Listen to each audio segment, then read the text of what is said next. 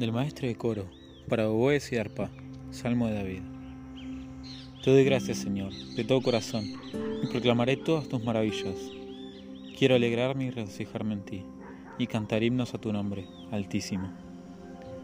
Cuando retrocedí a mis enemigos, tropezaron y perecieron delante de ti, porque tú defendiste mi derecho y mi causa, sentándote en el trono como justo juez.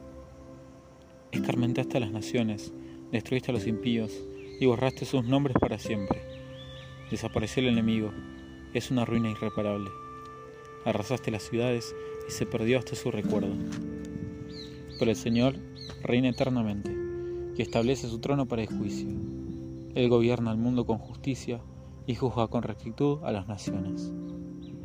El Señor es un baluarte para el oprimido, un baluarte en los momentos de peligro.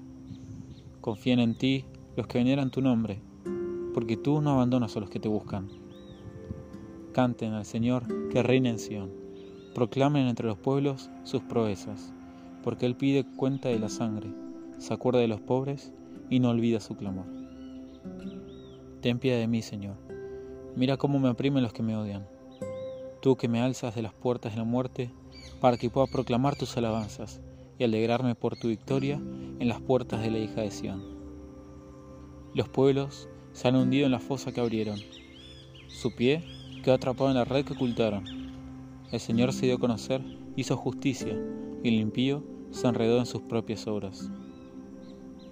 Vuelvan al abismo los malvados, todos los pueblos que se olvidan de Dios, porque el pobre no será olvidado para siempre, ni se malogra eternamente la esperanza del humilde.